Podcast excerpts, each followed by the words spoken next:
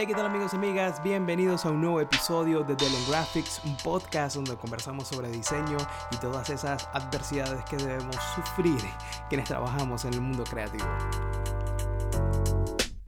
Mi nombre es Luis Palencia, soy un diseñador gráfico venezolano, ahora viviendo en la ciudad de Brooklyn, New York. Y antes de empezar el episodio, quiero eh, recordarles que ya tenemos nuestra página de Patreon. Algo que me tiene súper contento es el hecho de finalmente haber dado este paso y abrir la página de Patreon con tres diferentes opciones, tres distintos tiers para, bueno, para las personas que puedan estar interesadas. Creo que uno de los features más importantes que tengo en la página de Patreon es el acceso que he creado para tener conversaciones personalizadas y privadas uno a uno con ustedes o bueno, las personas que estén interesadas eh, en tener conversaciones conmigo para yo darles feedback, eh, darles mis comentarios al respecto de algún proyecto que estén trabajando, eh, darles mis consejos acerca de alguna adversidad profesional que puedan estar viviendo, hacemos un portafolio review, muchas otras cosas que podemos hablar en, estas llamadas. Así que ha sido súper cool, la verdad. Ya he tenido varias llamadas con, con, las personas que se han inscrito y ha sido muy bonito eh, la oportunidad de conectar, de hablar en detalle sobre sus problemas y sus dudas. Eh, creo que ha, ha, sido algo, una experiencia muy bonita. Para mí también es un trabajo, digamos, personal empezar a hacer esto y me estoy muy contento de haberlo, de haberlo iniciado. Y bueno, vamos a ver qué, qué para el futuro. Nada de lo que está ahora mismo en Patreon está como, digamos, en, digamos, irremovible y así se va a quedar para siempre. Obviamente va a ir evolucionando, voy a tratar de sacar más tiempo para poder crear nuevas cosas, eh, que tenga más contenido, que tenga más tiempo disponible para hacer eh, más llamadas con ustedes, en fin. Obviamente va a ir evolucionando y también para mí es muy importante el feedback que me puedan dar porque de esa forma yo voy ajustando conforme a como yo vaya también recibiendo el feedback de ustedes. Así que pues la invitación es para patreon.com slash deliangraphics eh, y bueno, espero que consigan algo de valor para ustedes y se animen a unirse a, la comunidad eh, en Patreon que va a funcionar como esta plataforma de acercamiento entre ustedes y yo. Y también quiero agradecerle muchísimo a todas las personas que semanalmente me envían stories, me envían tweets tweets eh, y, todo tipo de, muestra de que están escuchando el podcast, que les gusta, que me han dado un feedback muy bonito y ha sido increíble, la verdad. Se los agradezco muchísimo todo el apoyo que me están dando, eh, no solo en, las redes sociales, sino también gente que se suscribe en Spotify, gente que deja ratings o le da a seguir también en, Apple Podcasts, eh, también se suscriben y le dan like a los, a los videos en YouTube eso dejan comentarios en YouTube, eso no tienen idea lo muchísimo que me ayuda. De verdad les agradezco mucho por cada comentario, cada like cada vez que se suscriben, cada vez que comentan, todo eso ayuda enorme al algoritmo a seguir mostrando y recomendando el podcast. Y varias personas me lo han hecho saber. Me, escriben eh, un DM o me escriben por en los comentarios de YouTube y todo eso, diciéndome como que, oye, descubrí tu podcast porque me, lo me salió recomendado en Spotify o me salió un video recomendado en YouTube. Así que sí funciona, realmente funciona y les agradezco mucho. Si ustedes todavía no se han suscrito y están escuchando esto, por favor háganlo, eh, me ayuda muchísimo, es lo único que les voy a pedir. Suscríbanse porque me ayuda mucho a tratar de llevar mi mensaje y el proyecto a las personas que lo necesitan y a las personas que yo pueda ayudar, pues aquí voy a estar. Y con su ayuda, pues me ayudan a ayudar, básicamente. Así que, pues nada, se los agradezco mucho. Y bueno, empezando con el, episodio de hoy, hoy quiero, hablando de esto de que estábamos conversando, acabo de decir sobre ayudar a, las personas, a todas las personas que pueda. Hoy quiero hablar con ustedes sobre algo que ya lo he mencionado anteriormente en distintos episodios, pero hoy quiero ir como un poco más, digamos, extenso en este tema. Y es básicamente la diferencia entre trabajar en profundidad versus amplitud. Creo que es un tema importante que debemos atacar porque siento que ahí es donde está la clave para nosotros empezar a conseguir, eh, digamos, logros y empezar a, tener un avance en nuestra carrera. Básicamente, yo considero que trabajar en profundidad es mucho más beneficioso e importante que en amplitud porque vamos a atacar un nicho. vamos a atacar a esas personas que realmente quieren ver nuestro trabajo, que nos quieren contratar por lo que hacemos y que disfrutan simplemente viendo o escuchando nuestros proyectos. Así que creo que el tema de, de trabajar en profundidad, por más que quizás en números no se vea tan grande, porque mucha gente también se deja llevar por esto de hoy día en social media, ¿no? De tener 100.000 seguidores, cuando en realidad quizás 1.000 sean los que realmente necesitas. De hecho, creo que esto ya lo he hablado antes, hay, una, hay un artículo donde se habla de esto, ¿no? Sobre más valen 1.000 fans que estén siempre contigo a 100.000 que estén de modo pasivo. Eh, de hecho, creo que hicieron como una matemática eh, rápida. Era como, imagina que tú tienes mil fans, mil personas que están ahí siempre pendientes de tu trabajo y de lo que tú haces. Y tú logras en el transcurso de un año eh, venderle a cada una de esas personas en total un monto de 100 dólares. Bien sea, a lo mejor le vendes una camisa y al siguiente mes haces un ebook y al dos meses después haces otro producto, lo que sea. Pero que en total cada persona termine pagándote a ti en un año 100 dólares de esos mil fans. Eso quiere decir que al año vas a hacer una ganancia neta de 100 mil dólares. Y bueno, para las personas que no viven en Estados Unidos, que puedan estar escuchando esto, y bueno, en cualquier otro país, 100 mil dólares es, es, una muy buena cantidad de dinero anual. O sea, se vive muy cómodo, bueno, no muy cómodo, pero digamos, vas a vivir tranquilo con 100 mil dólares anuales. A mí me parece increíble. Entonces quizás no necesitas 100 mil fans, 200 mil, 500 mil followers. Probablemente necesitas mil que realmente estén ahí contigo. Entonces creo que para poder llegar a ese nivel de realmente tener a mil personas que estén ahí contigo, tenemos que ir en detalle, tenemos que conectar con esas personas. No van a llegar mil personas porque sí, tienes que darle el porqué eh, se tienen que quedar contigo, se tienen que eh, estar ahí y seguirte y, viendo tu trayectoria. Obviamente eh, no solo el hecho de, por ejemplo, como nosotros como diseñadores, no solo el hecho de hacer trabajo que a ellos, que a las personas y a ellos les parezca súper cool, sino también agregar valor, ¿no? Cómo yo aporto algo para que estas personas se queden, cómo yo puedo llegar a ese nicho o, a conectar con ellos de alguna manera. Entonces creo que aquí, y bueno, ahí yo estaba buscando como una especie de analogía de cómo, cómo yo puedo explicar esto. Hay varias formas de explicarlo, pero por ejemplo, hay un episodio, no sé si ustedes lo han visto, de, de Seinfeld, la serie Seinfeld. A mí me encanta la, serie y la he visto un millón de veces y me gusta mucho.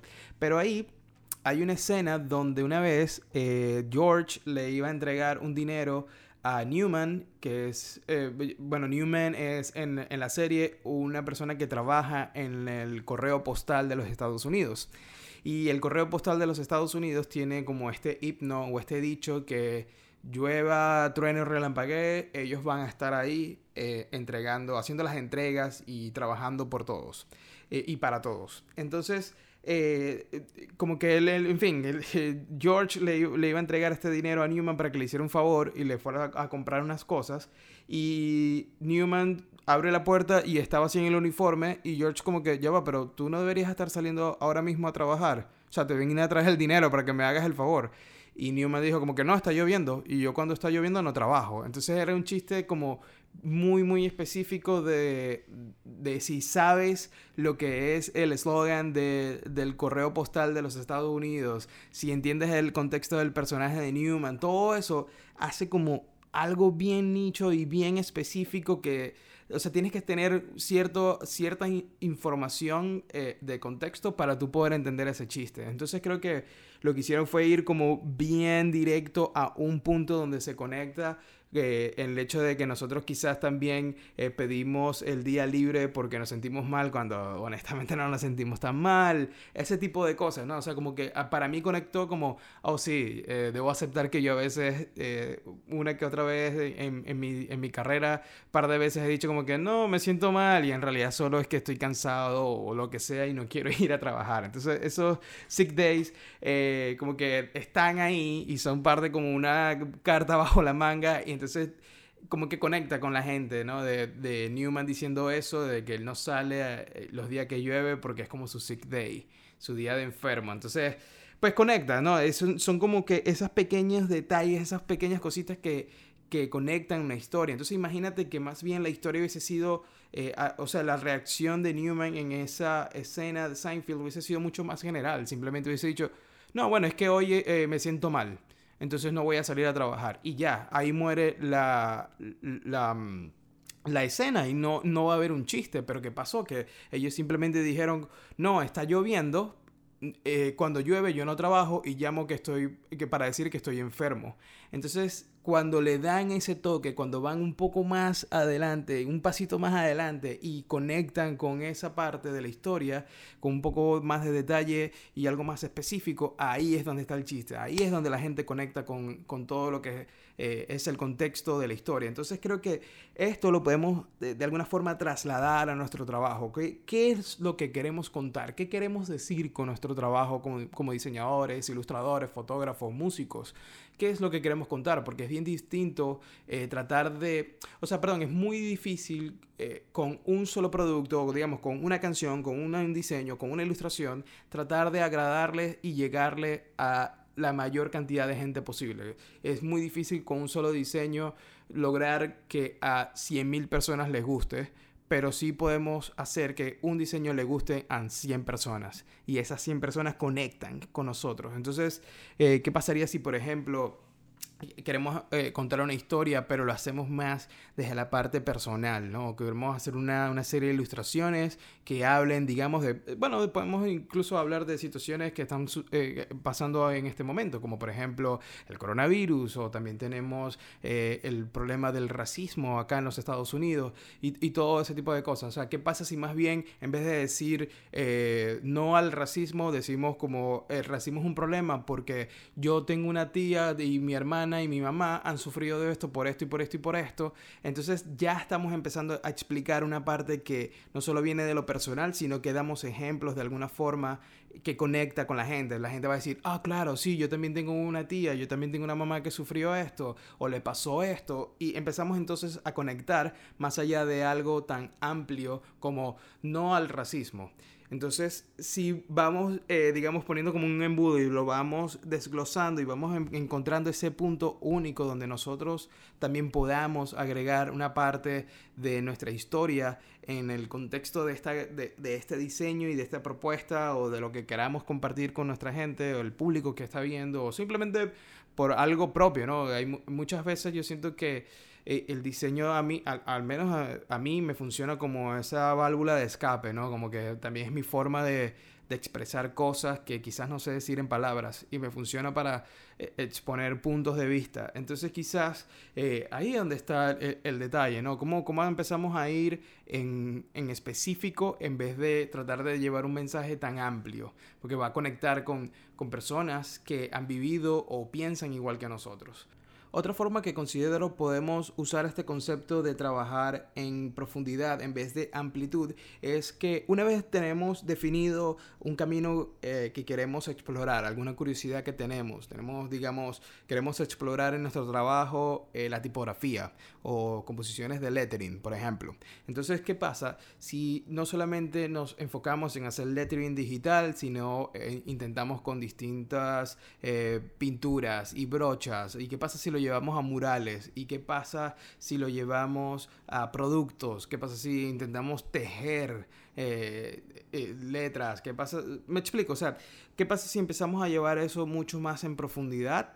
Y empezamos a trabajar esa parte de explorar una misma idea una misma idea que el, en general es el lettering, pero en distintas formas, en distintas, digamos, presentaciones. Vamos a explorar distintas cosas dentro de este mismo eh, pequeño espacio de lettering. Entonces yo creo que ahí pues eh, creo que vamos a empezar a definir muchas cosas porque vamos a conectar con gente que le gusta el lettering eh, y que se va a sentir identificado porque va a ver tu exploración con el lettering y va a empezar a, a seguirte o a empezar a a, ver tu trabajo porque disfruta cómo tú estás explorando esta misma idea del lettering, que es muy diferente a que de pronto en nuestro trabajo empecemos un día, mostremos lettering y al otro día mostremos UI y UX y al otro día un logo y al otro día una animación y dos días después un, una composición en 3D. Es como, ok, pero ya va, o sea, ¿qué haces tú? ¿Qué, qué, o sea, ¿cuál es tu especialidad? ¿Qué, ¿Qué es tu parte única? Cuéntame qué es lo que te hace único a ti, qué es lo que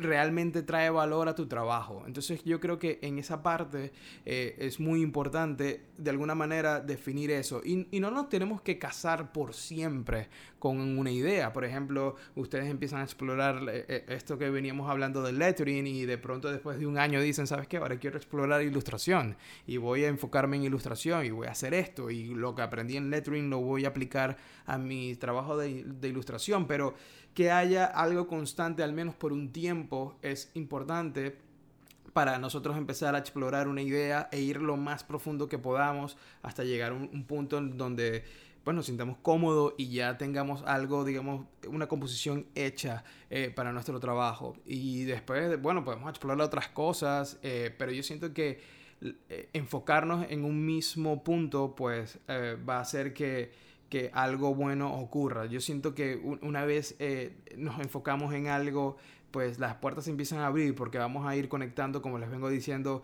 cada vez más con ese pequeño grupo de personas que van a querer lo que nosotros hacemos. Entonces, por ejemplo, otra de, como de, digamos, analogías que, quise traer para explicar mejor el punto es, imagínense que ustedes están haciendo una gráfica, una ilustración, eh, una foto, una canción, lo que sea que ustedes se dediquen para una sola persona. Imagínense, no sé, su mejor amigo, su mejor amiga, su novio, su novia, eh, su prima, su tía, lo que sea. Imagínense que ustedes le quieren regalar algo de lo que ustedes hacen a esa persona. ¿Cómo sería ese, diseño? ¿Cómo sería si ustedes eh, hicieran un trabajo para una persona en vez de tratar de llegarle a 100 mil? Eh, fíjense cómo en el proceso, si lo intentan hacer, imagínense en ese proceso lo detallado que va a ser. Eh, quizás no tenga que ser algo tan, digamos, chiste interno o algo muy a nivel personal, pero imagínense si ustedes intentan hacer una gráfica que, digamos, incluso pueden postear en sus redes sociales, pero que quizás ese amigo o esa amiga o a quien sea que va dirigido eh, esto lo va a entender. ¿No? Entonces, ¿qué, ¿qué, pasaría si lo hacen para una persona? Por ejemplo, una analogía que, que les traigo es que algo que yo noté cuando trabajaba, o bueno, no, yo sigo trabajando en agencias, pero una vez que, eh, digamos, cada vez que piden como comida para todos, ¿Qué es lo que pasa cuando piden comida para todos? Tratan de hacer lo más básico y normal para todos los gustos. Esto es pizza, por ejemplo, pizza de queso y pizza de pepperoni. Eso es como lo más básico. O sea, la mayoría de las personas van a decir, sí, me la quiero comer a una pizza eh, de queso y una pizza de pepperoni. Es lo más básico. Pero, ¿qué pasaría si solamente yo quiero pedir una pizza para mi primo, un ejemplo, o para mí, o van a pedir una pizza solo para mí. Entonces ahí podemos ir en algo mucho más específico, porque imagínense que yo sea una persona que diga, bueno, a mí me gusta la pizza con este, este y aquel ingrediente, me gusta que la masa sea integral, eh, yo no sé, yo soy vegano y el queso tiene que ser vegano, bla, bla, o sea, todo ese tipo de detalles. Imagínense lo a profundidad que podemos ir si pedimos solo una pizza o cómo tenemos que hacer para complacer a 100.000 personas. Tenemos que hacer las cosas más básicas y amplias que podamos, ¿no? O sea, entonces, bueno, vamos a pedir pizza de queso y pepperoni y ya. Entonces, eh, creo que ahí es donde está el secreto, ¿no? ¿Cómo logramos hacer que nuestro trabajo sea esa pizza única, esa pizza eh, del queso especial con la masa integral y la salsa traída de Italia y bla, bla, ¿no? O sea, ¿cómo, cómo hacemos que nuestro trabajo sea eh, único y llegarle a ese porcentaje de personas que realmente quieren y van a valorar lo que hacemos? Y otra cosa que, considero importante de ir en profundidad y de encontrar ese público que está ahí para nosotros es que en realidad bueno, esto lo escuché, no, recuerdo dónde bien, creo que fue en un podcast o lo leí, en fin, no recuerdo. Pero eh, alguien decía que en realidad las grandes masas, digamos, el impacto de un proyecto en las grandes masas, en realidad empiezan primero con un pequeño grupo de seguidores. Entonces, ese, digamos, por ejemplo, una banda, una banda saca su primer demo o su primer disco y entonces tiene como a este pequeño grupo de personas que son sus fans desde el comienzo y son los primeros que son los, digamos, los PR agents de esta agencia, perdón, de esta banda, son los que corren la voz, los que comparten la música. Mira, escucha esta banda que, que descubrí, mira este, mira este álbum, es muy bueno. Entonces como que poco a poco van haciendo que la banda crezca gracias a este pequeño grupo de personas que empezaron a correr la voz y con el tiempo se convirtió en una banda, digamos, a nivel mundial llenando estadios, ¿no? O sea, pero todo eso, toda banda que llega o todo artista, por ejemplo, que llega a llenar estadios, a hacer una gira mundial llenando estadios, empezó por un pequeño grupo de fans que fueron como corriendo la voz y digamos, entre comillas, evangelizando eh, sobre, sobre su música y así fue como llegaron a la, fama. Así que, pues, quizás primero si nos concentramos en ese pequeño eh, eh, grupo de personas, puede que ahí esté el, digamos, el punto de quiebre de nuestra carrera o quizás simplemente nos vamos a sentir súper cómodos y vamos a tener la vida que queremos y lo que queremos hacer y vamos a tener la libertad de trabajar en los proyectos que nos gustan. Si tenemos ese pequeño selecto grupo de personas que nos contraten y que quieran ver lo que nosotros hacemos. Así que, pues nada, este era un tema que quería conversar con ustedes eh, porque sé que hay muchas dudas sobre cómo empezar a, a proyectar mi trabajo, no estoy muy claro si esto es lo que quiero mostrar Dejen, dejen como...